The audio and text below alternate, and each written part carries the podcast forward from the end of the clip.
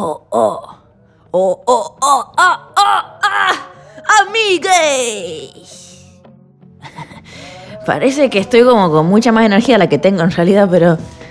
eh, estoy tranquilo nomás. Estoy tranquilo acá, es como bastante temprano, digamos. Hace mucho que no me sentaba tan tempranito así como hacer el podcast.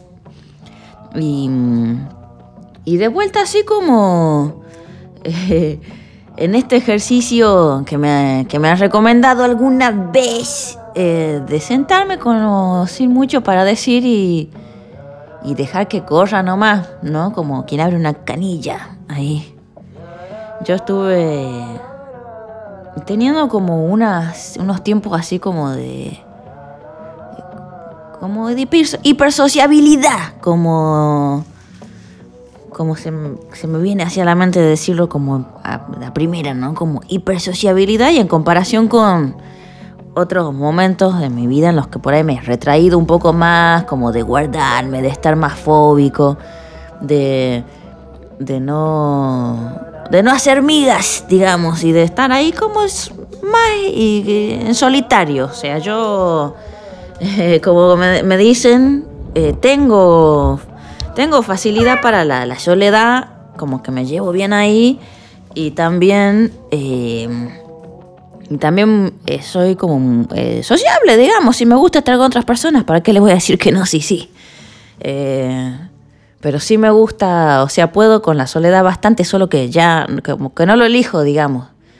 Todo lo que estoy pensando últimamente tiene que ver con hacer cosas con otros, con otras personas, y eso es como lo que más me interesa ahora, como que ya he aprendido bastante de la soledad. He aprendido que, bueno, como que es más aburrido, digamos, como que a no ser que estés haciendo como un camino de vida que tenga que ver con eso, ¿no? Como, eh, como que se parece más como del interior y del espíritu y lo que sea. Y de repente hay personas eh, que necesitan como, co- eh, como contacto así como con lo mundano, ¿no? Como estar, eh, hacer un mundano, mundano. Yo es como que siempre estoy entre esas dos, como que yo sí pienso que puede ser como un destino para mí, eh, en algún momento como salirme de todo lo que yo hago, ¿no? Como, estoy hablando de tiempo, yo le doy tiempo a todo, o sea, para mí está bueno que las cosas empiecen y terminen cuando tengan que terminar, como que a mí no me gusta eh, explotarlas, ¿no? Como decir, bueno, acá hasta acá llegué, yo no, no, no, no, sino como que tranquilo, así yo me digo tranquilo, como a ver qué pasa, ¿no? Y, eso, como piano, piano, si va lontano, se dice. Esa, me gusta mucho, muchas veces me traigo eso a mi mente, así como cuando me agarra así como el rush de la época y de la vida, como que empiezo a correr como detrás de algo y digo, ah, no, como piano, piano, primo, o sea, piano, piano. Entonces, como que ahí bajo un poquitito. Yo hace mucho tiempo eh, tenía, tenía una radio yo, no sé si les he llegado a contar de esa etapa de mi vida. Yo tenía una radio que sí tiene como mucha relación con cosas que sí he contado, ¿no? Como la vez esa que he despedazado un pollo y lo revoleado por los aires peleándome en un bar con la Mariela. Que la Mariela era mi novia en ese momento, estaba loca por mí la Mariela y después estábamos locas, así como de no aguantarnos nomás. Pero eh, la cosa es que eh, así era el año... A ver, que yo que tenía 26 años. Yo me acuerdo yo tenía 26 años. Y yo en ese momento estaba yendo así como a los espacios de mm, unos, unos chiques en Avellaneda, era un canal, Canal 4 creo que se llamaba, eh, Darío y Maxi, en Avellaneda. Y eran todo un grupo de chiques así como activistas de la de, de los medios, ¿no? Como unos hackers del aire, les decíamos. Así como que eh, construían sus propias antenas, los transmisores, no sé qué. Y venían así como parte de la escuela de, de la TV piquetera que existió como en un momento acá, así como por los 90 creo que fue. y después estos chicos como que retomaron un poco esa tradición. Eh, había un señor en esa TV piquetera que era un, técnico también y les enseñó a armar y desarmar eh, transmisores de FM. Y yo empecé a hacer, migas ahí con los chicos, como que yendo al canal 4 TV Darío Maxi en Avellaneda. Avellaneda, para los que no saben, para los amigos que no son de acá de Buenos Aires, Avellaneda es una es un, no es un barrio, es más que un barrio, es como una municipalidad, no sé. Bueno, es una zona enorme, enorme, enorme que queda acá bien pegadito como a la parte sur de la capital de Buenos Aires, pero como que está fuera del, del cordón de lo que se considera la capital, digamos, ¿no? Como lo que se dice acá famosamente con urbano para los que eh, los que están afuera para explicarles un poco a los amigos que no, conocen y no viven y no saben cómo se organiza eh, esta, esta, región, digamos. Eh, bueno, es eso más o menos, es eso más o menos lo que se trata Avellaneda y es en las afueras de la capital, afuera en la capital y con todo lo que es estar afuera de la capital que eso trae, como que creo que Avellaneda tiene de todo eso, tiene de todo, de todo, ¿no? Como... Eh, qué sé yo, como esa cosa de que a medida que te vas alejando de los centros así como urbanos, en los donde se pone todo el dinero, y bueno, que lo que pasa como hacia afuera es como que todo eh, se, se, va notando que se reparten menos los recursos como hacia afuera. Eso es, eso es así, creo, como casi todos lados, ¿no? O bueno, depende de la zona, la zona, ¿no? Casi al sur es como que van menos recursos y hacia el norte van más recursos. Bueno, esas cosas que, qué sé yo, no, yo no les puedo explicar porque yo no soy eh, eh, un especialista en estas cosas. Y no soy especialista en nada, eso ya lo... ¿Para qué lo voy a decir? Bueno, en fin, estábamos yendo ahí, ¿no? Como eh, empezar a participar un poquito, participado de ese espacio porque sí que eh, me, era otra energía y, me quedaba como lejos y lo que sea, pero ahí empecé a conocer a muchos chicos y al cabo de, un, de unos años eh, estos chicos deciden hacer como un encuentro local, local no, regional, porque vino gente así como de todo de todo el país, vino gente también hasta de Brasil, de Paraguay, vino gente de... No sé si de Chile también ha llegado gente, ¿sabes? Había 60 grupos distintos que nos reunimos acá en un barrio que se llama Parque Centenario. Eh, nos reunimos acá a, a construir transmisores FM durante una semana así como intensivo. Y yo como tenía ciertos conocimientos de electrónica mínimos, nomás, muy mínimos, muy mínimos, pues yo a veces cada tanto me, hacía, cuando era más chico, me hacía como unos cursos de cosas para reparar las cosas que tenía que reparar. Como que nunca me gustó depender de nadie como para arreglar cosas que yo puedo hacer. Lo único que no te hago mucho es la plomería, pero algunas cosas sencillas sí, pero siempre se me ha dado por aprender. Eh, qué sé yo, la electricidad y eso, porque muchas veces he provocado explosiones. Yo sí he provocado explosiones de verdad. O sea, no sé si era mi tendencia pirómana o qué, pero eh, he roto, he roto instalaciones, sí, he, roto instalaciones. Así que después cuando de, de, romper las suficientes, he decidido tomarme unos cursos, así que también después pude resolver mis cuestiones de la electricidad y todo eso. Y bueno, la cosa es que eh, yo estaba encargado de la mesa del el desarmado de los... Se usaban partes, ¿no? Como que fuimos en un momento como a recolectar pedazos de computadoras viejas a esos cementerios enormes que hay como por 11 de, computadoras. Entonces teníamos que buscar las fuentes. Y a las fuentes esas, para que te funcione dentro del transmisor, las tenías que alterar. O sea, cambiarle unos cables, no sé qué. Entonces yo iba casi a las mañanas, esa semanita, ¿no? Iba hacia la mañana, pum, armaba la mesa y todos los que llegaban, porque era como así como eh, en serie la producción que teníamos que hacer, todos tenían que hacer algo sí o sí. Y otras personas también tomaban talleres de cuestiones de comunicación y bla. Pero yo estaba encargado de la mesa del, como de retrucado de las fuentes estas de las computadoras. Entonces nos sentábamos así, cada persona que venía yo decía, mira, tenés que sacar este cable de acá, esto no sé qué, esta piecita la tirás y conectas este cable con este cable, lo tenés que soldar y ya, y lo que sea, y ya está, ¿no? Como que ya tenías la fuente. Después llevábamos todas las fuentes terminadas a otra mesa y en esa mesa eh, ensamblaban la fuente con el... Eh, el pedacito ese de adentro del transmisor que, que capta la frecuencia, ¿no? Y había una parte muy bonita también de todo el proceso que eh, lo teníamos que hacer previo. Vos cuando vas a tomar de alguna forma una frecuencia de FM, tenés que hacer como una especie de rastreo en el aire. Entonces como que te mandas en la zona, ¿no? Vos ya sabes que por el tipo, el tipo de transmisor que vos tenés, eso va a viajar la señal en, qué sé yo. Nosotros teníamos un transmisor de... Em, que era de 50 eh, watts. Era de 50 watts, entonces, qué sé yo. En el campo, vos a ese transmisor de 50 watts lo pones y te llega como por ahí que te recorre 500 kilómetros, ¿entendés? Lo pones como así en la punta de la montaña y te va a recorrer 50 kilómetros. Pero acá en la ciudad, por ahí lo pones re alto arriba de un edificio y te hace dos, tres, una manzana o dos manzanas, ponele. Ese fue el caso nuestro de la radio nuestra que hemos ponido hemos puesto, perdón que hable así tan mal.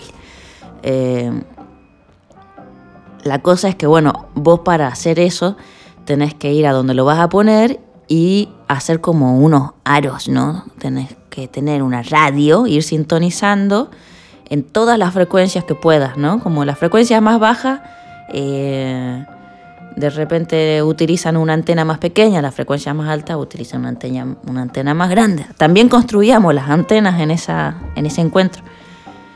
Y mm, entonces vos vas y decís, a ver, 96.5 está tomada, está tomada, mm, esta es una señal débil que llega, esta es una radio evangélica, esta no sé qué, tenés que ir haciendo en calidad de cuán, cuán liberada está esa señal, con numeritos, y decís, bueno, y la que esté menos ocupada, entras a esa nomás.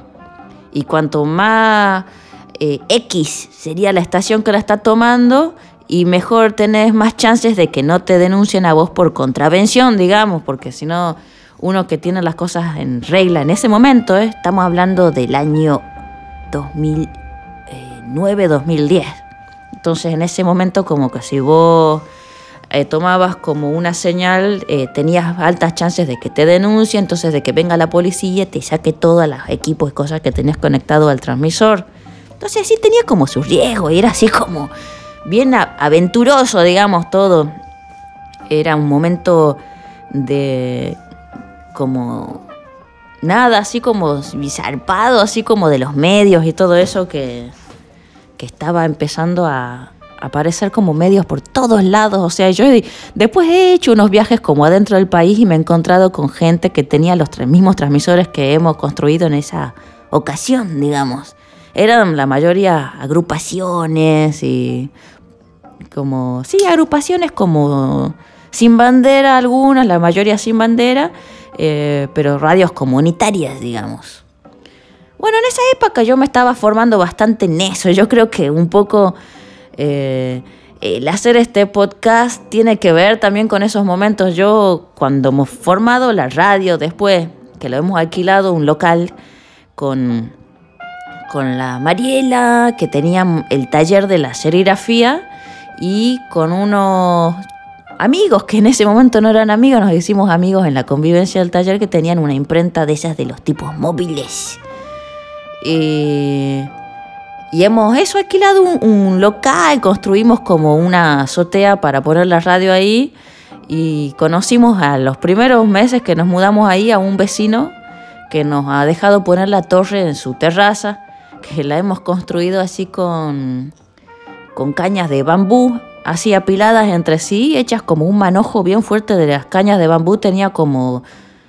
¿Qué le hemos hecho? Como 10, 12 metros eh, para arriba las cañas, ¿no? Como primero un tramo y después la mitad del tramo otras cañas.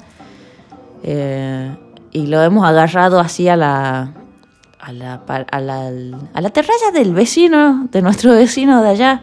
Eso fue impresionante, impresionante. Vinieron un montón de amigos aquel día como ayudarnos con la instalación, porque también eran como metros y metros de cables que tuvimos que pasar todo por un techo. Fue un delirio, la verdad, fue un delirio. Yo encuentro que esos son mis antecedentes con este podcast. Porque en ese momento eh, yo, mm, yo no tenía la palabra tan fácil. No la tenía tan fácil. O sea, eh, de hecho, eh, me daban, pero tremenda timidez, tremenda timidez. Hay gente que conocí poner en esa época y no la he vuelto a ver y me la encuentro ahora y me dicen, sos otra persona. Y le digo, sí, o sea, sí, pero no. Pasa que yo como en ese momento por ahí en, círculos más pequeños y no sé qué, como que me la animaba más, pero eso de repente me había montado una radio y no me la animaba la palabra, eso era, era una locura. Pero bueno, había mucha gente que venía, hacía los programas y, y se fue formando como una especie de comunidad bien loca y bien linda en ese momento y también hacíamos como unas muestras en la vidriera, en el local, tomábamos toda la vereda, enfrente teníamos una fábrica abandonada. Fue una época impresionante, pero yo lo que recuerdo es que eh, eso, que le tenía terror a la palabra, tenía no sé si era timidez, eran como un montón de cosas. Yo siento que muchas veces en, en, mi vida, en mi vidita, he empezado como, he aprendido a, hablar como y a deshablar, digamos. Yo eh, me preguntan a veces, ¿qué, es eso? que ¿Por qué hablas así vos? Como que no sé ni de dónde sos, ni de dónde salen, ni nada. Y yo digo que eh, esto es como mi forma de, de, ahora, quizás si vos me conocías hace un tiempo, hablaba de manera diferente y, cuando, y cuando era adolescente también hablaba de manera diferente porque, esto creo que ya lo he contado en el podcast, pero me... Yo nada, vivía así como en un barrio que tenía una forma así muy particular de hablar y cuando yo empecé a salirme de ese lugar, porque la verdad es que nunca me ha gustado la gente de ese lugar excepto por las amigas que me, que me ha dado la vida, digamos, pero bien difícil que era, o sea, yo me llevaba muy mal con los changuitos del barrio, o sea, pero muy mal me llevaba con los changuitos del barrio al punto que no. Me insultaban por la calle, me odiaban por no ser lo que ellos querían que yo sea, digamos. Y eso también un poco porque no, no, no, ni lo, ni voy a volver ahí porque me parece aburridísimo de contar. O sea, son changos así como que nada que ver conmigo. Entonces como que yo tomado como una distancia enorme desde muy temprano con todo eso.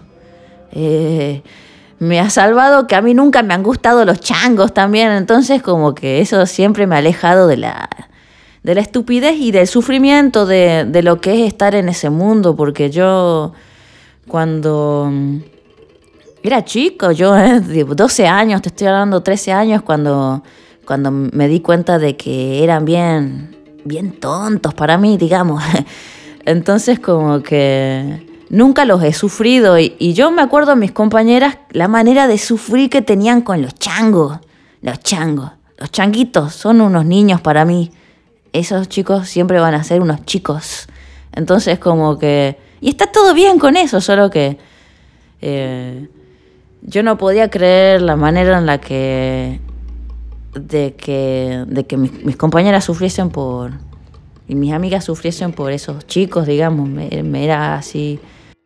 Yo como que me, me, apropiaba de lo, de lo que ellos consideraban que eran insultos dirigidos hacia mí, digamos, yo me los apropiaba y decía, sí, sí, de una soy eso, soy eso.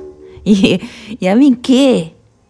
Salí de acá, Gil, como que no existís vos en, en mi vida, no existís, así que ya, no, no me importás y, no, me, no podés hacerme daño. No tenés la capacidad de hacerme daño. No la tenés porque no, no tengo ninguna expectativa con vos, digamos. Entonces, eso, eso lo voy a tomar nota, ¿no? Como decir, no, como alguien con quien vos no tenés expectativas, de quien no tenés expectativas, como que no puede hacerte daño. Parece como re sencilla la idea, pero me lo acabo de dar cuenta por qué. Digo, claro, no puedes hacerme daño.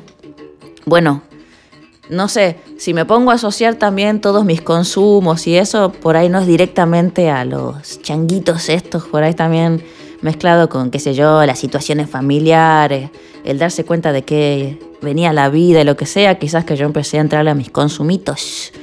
Eh, pero también, bueno, también me han dejado sus buenos aprendizajes, ¿eh? El pucho, el, el nivel de alcoholismo que venía manejando. Yo siempre me veo con la necesidad de repetir que no tengo nada en contra de ninguno de los dos y que está bárbaro. Yo simplemente me sentía ya muy mal haciéndolo eh, y lo tuve que sacar de mi vida el cigarro. Y a veces que sueño, que fumo y todo, y quizás voy a volver a fumar más adelante, pero ahora como que necesito como mi capacidad física funcionando como lo más eh, eh, enteramente posible, digamos. Y sí siento que me restaba capacidad el, cigarrillo, sí siento que me restaba mucha capacidad. Y el alcohol a veces también cuando me excedo, o sea, seguramente tengo eh, ya un día medio, eh, medio así como perdido, digamos. No es que tengan que estar ahí siempre arriba, pero la verdad es que últimamente necesito estar haciendo cosas, no me gusta estar, no me puedo concentrar, digamos, no me puedo concentrar para ver una película. Ayer intenté ver una película y dije, uy, sí, buenísimo, como voy a entrarle a este autor así y y no he podido ni concentrarme ni 10 minutos y me di cuenta que le había puesto play a la película y que estaban hablando no sé qué y al rato digo, pero qué, yo estoy pensando cualquier cosa y la volví a empezar. Y después de vuelta dije, no, ya está, no la puedo ver, no la puedo ver, no la puedo ver. De la misma manera no te agarro, pero ni un libro, ¿eh? Estoy así como que no te agarro en un libro. Al rato ya estoy pensando, ah, que esto, que lo otro, y tomando notas de las cosas que se me van ocurriendo que tengo que hacer para tal cosa, para tal otra. Y sí me vendría bien un poco de paz. Ahora por suerte me voy a unos días a Córdoba, así a tirarme como en la sierra, porque si ya tengo la mente un poco cansada nomás, si la tengo cansada de verdad, sí necesito un poco de, de paz de mi mente. La cosa que yo le estaba contando es que... Ah, claro, claro, claro. Esta cosa de este barrio, ¿no? Estos, estos changuitos. Eh, yo medio que he tenido que, que deshacerme de las formas de hablar de... Eh, tan distintiva que tenía, ¿no? De, como con ese grupo eh, social, digamos. He empezado a salir y como del barrio y, eh, escabullirme así como en la noche de la ciudad. Desde muy chico he llegado a conocer lugares así re locos. Y me empecé a escabullir así todo y, y me decían así como, ay, vos sos dónde, sí, vos no sé de qué. Yo dije, ¿cómo se pueden dar cuenta estos culiados dónde soy yo? Y ahí dije, claro, acá tengo que cambiar algo. Entonces he cambiado mucho la forma de hablar y ahora ya me hacían bullying adentro de mi casa nomás, me decían vos, ay, ¿qué hablas vos como porteño? Me decían. Y yo, bueno, déjeme en paz, yo estoy tratando de abrirme camino nomás eh, y de que, tipo, no salir a viste ahí a, a, la calle con ya un mote o de que sos esto, que sos lo otro, como que quiero estar tipo, así como foja cero, digamos, de alguna manera, no sé, como déjenme en paz, déjenme en paz, como que yo voy a hacer la mía. Y ahí ya he hecho primer cambio. Y después, eh, después cuando he descubierto como todo otro mundo, así como... Yo cuando era chico pensé que no, no pensé que existían los artistas, digamos. Pensé que eso era algo como que había sido de una época. Y después empecé a conocer muchos artistas acá. Dije, claro, ¿cómo no van a existir? Qué tonto pensamiento, ¿cómo se me ha ocurrido que no? O sea, yo nunca quise ser artista, digamos, no es algo que se me cruzó a mí por la mente, decir, yo quiero ser artista, entonces voy a buscar los lugares donde se produce eso. Eh, no, no, no me ha pasado a mí eso, simplemente estaba un día ahí, fui a una fiesta, fui a otra, fui a ver recitales, fui a no sé qué, y cuando me di cuenta, eh, estaba como en el ojo de la tormenta, eso es lo que ha pasado, dije, fa y fueron muchos años alucinantes de felicidad. Y yo estoy donde quiero estar, definitivamente estoy donde quiero estar. Y, ese ha sido el lugar que para mí después se ha vuelto como mi lugar de, siempre, ¿no? Como un refugio, así, donde está la gente que me gusta. Eh, bueno, los primeros años en ese espacio siento que me lo he pasado bastante mudo, digamos, pero muy mudo me lo he pasado, así como eh, aprendiendo más que nada, mucha observación y aprendiendo porque sí me sentía que también todo mi pensamiento estaba atravesado por mucha porquería y que eso también después sale, ¿no? Como que se, se, evidencia todo el tiempo ahí a medida que vos estás hablando. Y yo decía, definitivamente todo esto que yo aprendí, eh, que tiene que ver con cuestiones más eh, de lo que somos, no sé, de lo que, de la autopercepción, la autopercepción de, de quién sos, de dónde naciste, de dónde... Eh, todo eso está atravesado como por un montón de mierda que a mí, a mí en lo individual no me representa. Entonces sí he tenido que hacer como un trabajo así de, limpieza de un montón de mierda que he consumido. Y sí, es así, amigo. O sea, he consumido un montón de mierda y yo no por eso quiero decir que, eh, que o sea, que, que, no, no es una crítica hacia, hacia mis, mis, adres, digamos, no, no va por ahí. Pero sí que he consumido mucha porquería. Eh, ellos son geniales, pero eh, el ámbito en el que en el que sintieron que era seguro para, para mí, para que yo me desarrolle ese ámbito, yo no, no puedo decir lo mismo si bien he tenido buenas amigas, buenas compañeras y las tengo en mi corazón y lo que sea. Hay toda una cosa que rodea y que está también un poquito hasta por fuera de eso, pero cercano, bien cercano y a lo que se aspira a veces en ciertos lugares. ¿no? Como que a veces que te pareces más a eso, a lo que se supone que aspiras, que lo que sos realmente. Entonces yo digo, no, nada de eso quiero para mí, nada de eso quiero para mí. Así que sí me ha costado eh, eh, eso como un tiempo de, de estar mudo, lo asocio a eso. Así ha sido que, que, que me he puesto la radio en su momento y que y que yo la he considerado así como mi escuela, mi universidad. Ha venido gente increíble a hacer programas. La verdad es que ha venido gente increíble a hacer programas. En eso, eh, una persona que sí me ha transformado y que, y que sé que transforma la vida de las personas, de todas las personas, y porque es alguien que también me enseñó a quererme a mí. Eh, alguien que se divirtió mucho de verme, siento yo. Eh, miren qué loco este, este, episodio, no sabía que iba a resultar esto, pero eh, es un amigo que yo quiero mucho, mucho y sé que todas las personas que lo conocen lo quieren con pasión, a Lucas Rubinich. Acá va. Ese fue mi pequeño homenaje, pero si hay alguien que me ha transformado la vida, eh, ha sido Lucas. Entre muchas otras personas, ¿no? He conocido así amigos impresionantes eh, pero Lucas Rubinich, ese ha sido un amigo, ¿sí? Ese ha sido alguien, un maestro de verdad, así del corazón. Yo le quiero mandar un beso. ¿Se imaginan que está escuchando el podcast? Vamos a ver si se lo voy a recomendar. Decir, che, Lucas, ¿sabes que te he nombrado en este episodio de mi podcast? Eh, ¿A ustedes tienen así alguien que recuerdan como una... O sea, yo Perdón, si casi todas las personas que nombro acá sí me han transformado, pero si, si hay alguien que ustedes recuerdan así, que digan, ah, tengo ganas de decirle a esta persona que, que, mm, que en gran parte me ha, me, ha, me, ha, transformado y me he aprendido tantísimo de tenerle cerca, no más. Y alguien, bueno, basta, basta, me voy a poner insoportablemente cursi si sigo así. Cuéntenme ustedes también, a ver, yo tenía un audio para hoy, pero se me ha ido la lengua y ya se me... como que se... medio que ya está como para cortarlo, pero eh, voy a pasar el audio la semana que viene, un, mensajito muy precioso que me ha mandado. Eh, la semana que viene, la próxima edición de este podcast. Cuéntenme ustedes quién es una persona así. Les mando un fuerte abrazo y mándenme unos mensajitos a al teléfono mío con mi oficina en México. Es el más 52 155 30 64 40 34. Y bueno, les mando un abrazo y espero que no les falte amor.